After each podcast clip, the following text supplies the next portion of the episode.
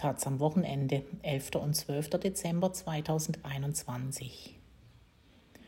Lob der Langsamkeit. Warum wir mit Tempo 25 in der Stadt eher am Ziel sind. Uns sicherer, klimafreundlicher, entspannter und gesünder sowieso. Von Roland Stimpel. Entschleunigung klingt hübsch, aber romantisch gestrig.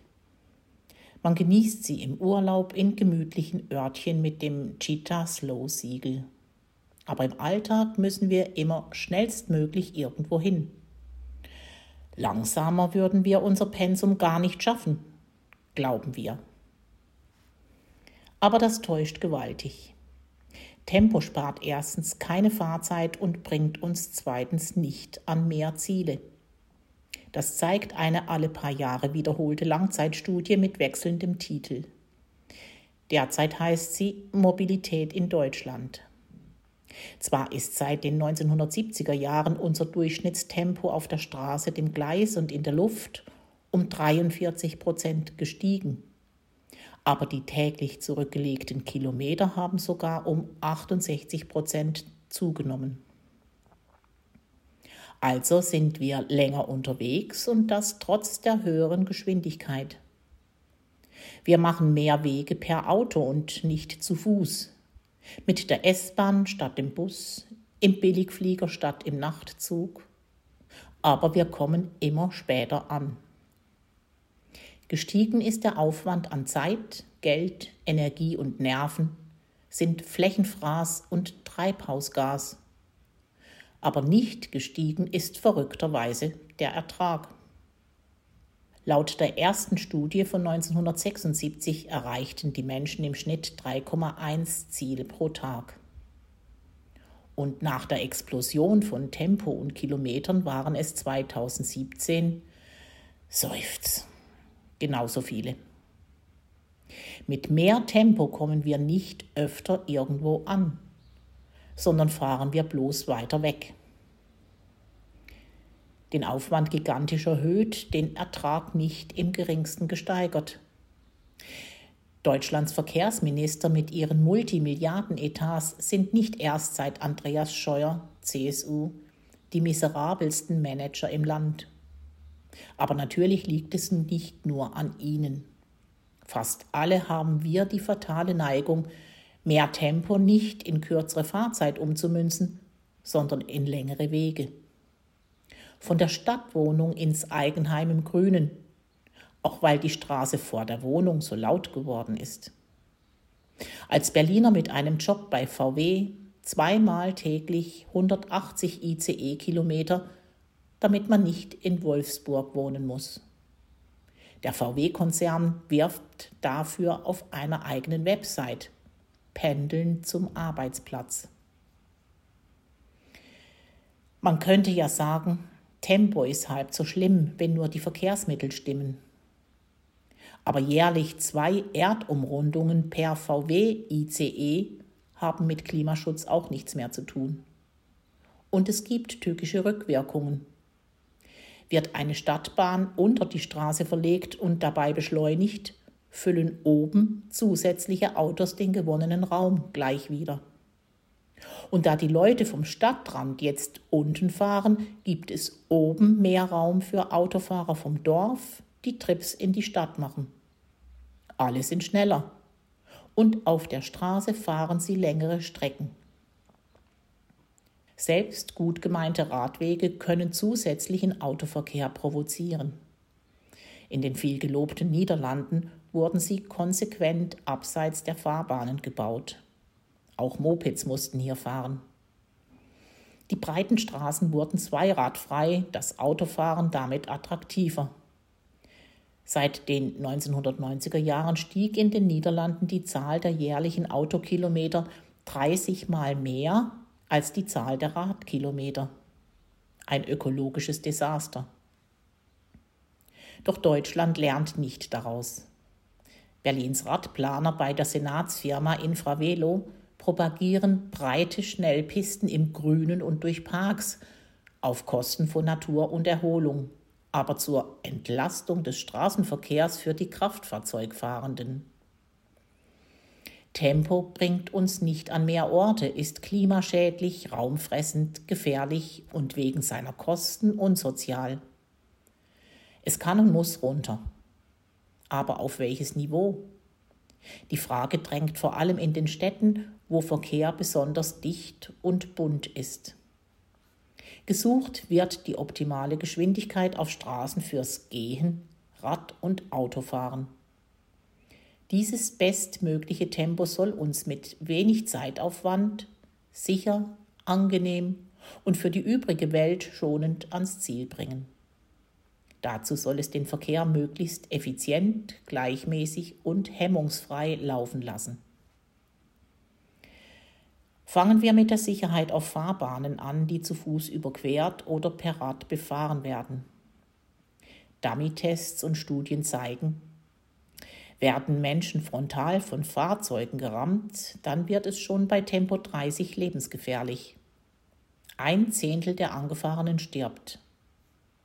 Die Kurve geht danach steil hoch. Bei Fahrzeugtempo 50 kommen viermal so viele Gerammte um, bei Tempo 70 sterben fast alle. Ein guter Kompromiss zwischen Sicherheit und Beweglichkeit liegt also irgendwo unter 30 Stundenkilometern. Zumal bei dieser niedrigen Geschwindigkeit der Bremsweg nur wenige Meter lang ist, also viele Unfälle gar nicht mehr passieren. Dies rettet und bewahrt viel Lebenszeit. Die vom Unfall verschonten bleiben gesund und glücklich, ihre Liebsten werden nicht zu Hinterbliebenen und auch all jene Menschen, die den Unfällen hinterherräumen müssten, sparen viel Zeit in Krankenhäusern und Gerichten, bei Versicherungen und Bestattern, in Werkstätten und Reha-Zentren. Effizienter ist eine niedrige Geschwindigkeit auch. Ein gängiges Vorurteil heißt, unter 30 Stundenkilometern schleicht alles und staut sich. Auf der Autobahn brausen gleichzeitig Tausende zum Ziel. Aber das täuscht. Die Autobahnen sind alles andere als leistungsstark. Denn je schneller gefahren wird, desto mehr muss der Sicherheitsabstand wachsen. Die Autoschlange besteht zum größten Teil aus schlechter Luft und braucht nicht weniger, sondern mehr Straßenraum. Bei welchem Tempo und angemessenem Abstand am meisten Fahrzeuge in einer Stunde durchkommen, lässt sich genau berechnen. Von 0 bis 22,5 Stundenkilometer können umso mehr Autos passieren, je schneller sie sind. Doch danach ist es genau andersherum. Je schneller die Fahrerinnen sein wollen, umso langsamer geht es voran. Denn je höher die Geschwindigkeit wird, desto größer muss der Sicherheitsabstand sein, um im Notfall bremsen zu können. Das Ergebnis ist paradox. Ab Tempo 22,5 wird mehr Sicherheitsabstand nötig, als schnelleres Durchfahren Raum frei macht. Kreuzungen werden erst recht verstopft, wenn alle Autos mit möglichst hoher Geschwindigkeit passieren wollen. Auch dies zeigen Berechnungen. Bei Tempo 50 kommen pro Stunde etwa 1500 Autoinsassen über eine Kreuzung. Bei Fahrrädern mit Tempo 20 wären es 5300 Menschen und bei Fußgängern in ihrem Tempo etwa 7000. Effizienter, sicherer und entspannter wird Verkehr auch, wenn im gleichen Raum alle etwa gleich schnell unterwegs sind. Auf der Fahrbahn müssen sich also die theoretisch schnelleren Auto- und Lkw-Fahrer den langsameren Radlern anpassen. Umgekehrt geht es ja nicht. Auch das läuft auf ein Tempooptimum von etwa 20 Stundenkilometern hinaus. Auch fürs Konto ist Raserei teuer. Mit der Geschwindigkeit steigen die Kosten für Verkehr. Die Motoren werden stärker und fressen mehr Sprit, die Sicherheitsvorkehrungen werden aufwendiger, die Gesellschaft zahlt für mehr Raum und mehr Schäden. Zu Fuß gehen und Radfahren kostet gleich wenig, aber das Auto ist so teuer, dass viele Pkw-Besitzer fürs Fahren zusätzlich mehr Arbeitszeit brauchen, als sie an Verkehrszeit auf der Straße einsparen. Auch hier liegt das optimale Tempo für Menschen mit einem Durchschnittseinkommen zwischen 20 und 30 Stundenkilometern. Das Ergebnis des Ganzen. Ob Sicherheit, Effizienz oder Kosten, im Stadtverkehr ist ein Tempo zwischen 20 und 30 Stundenkilometern optimal. Tempo 30, bisher gern als Schleichtempo verspottet, wäre eigentlich schon zu schnell. Wir sollten es trotzdem jetzt politisch fordern, denn mehr wäre nicht durchsetzbar und der Fortschritt trotzdem immens. Es braucht natürlich zwei Ausnahmen. Auf dem Gehweg sollte weiterhin nur Gehtempo gestattet sein, trau keinem über sechs. Umgekehrt müssten Busse und Bahnen deutlich schneller als 30 Stundenkilometer fahren dürfen, weil sie in relativ wenigen Fahrzeugen sehr viele Leute kompakt befördern, verursachen sie die meisten Tempoprobleme nicht. Langsamkeit bringt auch indirekt und auf längere Sicht Zeitersparnis. Sie verkürzt viele Wege. Wo Tempo dominiert, entstehen Einkaufszentren am Stadtrand, Spaßparks an Autobahnkreuzen und Schulzentren für zwölf Dörfer, weil sie schnell erreichbar sind. Langsamkeit zwingt zur Dezentralisierung. Mehr mittelgroße Supermärkte, Spielplätze und Turnhallen vor Ort. Eine Schule für nur vier Dörfer. Wir brauchen die Verkehrswende rasch und zwar als Wende zur Langsamkeit. Wer mit dem jeweils geringeren Tempo unterwegs ist, soll in der Regel Vorrang genießen, wo sich die Wege mit den schnelleren kreuzen. Wer eine kürzere Strecke zurücklegen will, muss gegenüber jenen bevorzugt werden, die sich für fernere Ziele entschieden haben. Die weichen, verletzlichen brauchen Vorrang vor den harten, von Fahrzeugen gepanzerten. Die Qualität des Orts muss wichtiger genommen werden als der Drang, schnell durchzufahren.